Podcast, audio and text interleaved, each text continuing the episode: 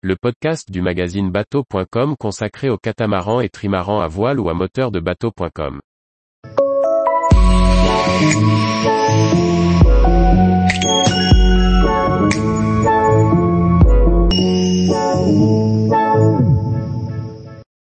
Voir Ouessant en croisière en Mini 6.50 rime aussi avec soulagement.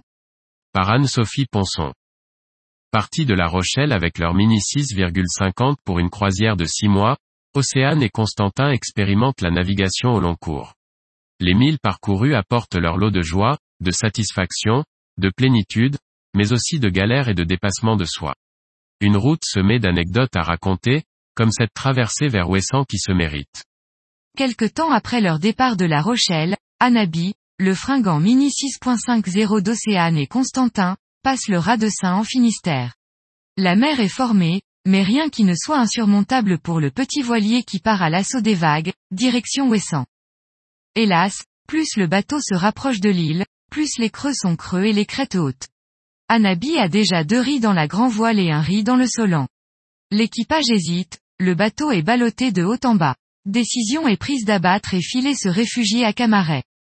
Le lendemain, Anabi tente sa chance une nouvelle fois. En effet, Ouessant est une étape qui permet de raccourcir la traversée vers l'archipel des Scilly où ils se rendent. La houle est sévère. Constantin, mutique, est saisi par le mal de mer. Océane, quant à elle, subit avec une appréhension grandissante l'approche de Ouessant. Plus le voilier avance, plus la houle est importante. L'équipage commence à craindre d'enfourner et s'encire. Au phare de la jument, surnommé l'enfer, Constantin a la bonne idée de sortir de son mutisme pour raconter l'histoire du gardien de phare et des vagues immenses qui parfois le recouvrent entièrement. Des images de récifs, d'épaves et de naufrages hantent leurs esprits.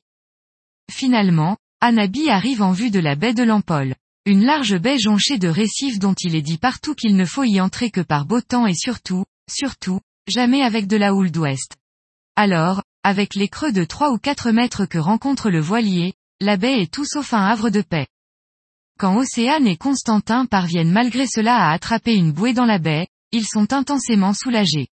Ce sentiment ne dure pas lorsque la marée descend et révèle autour d'eux les innombrables rochers tranchants des alentours et la peur de ce qui aurait pu arriver les saisit. La nuit est affreuse et blanche. Face au vent, maintenu travers à la houle, Anabi roule brutalement, sans discontinuer, d'un bord à l'autre. Au matin, blême, Océane se demande bien ce qu'elle fait là. Sortir du bateau et aller à terre devient impératif. Pour cela, il faut extirper le kayak qui leur sert d'annexe de son rangement sous le cockpit et le gonfler en se tenant fermement à chaque coup de roulis. L'opération prend du temps.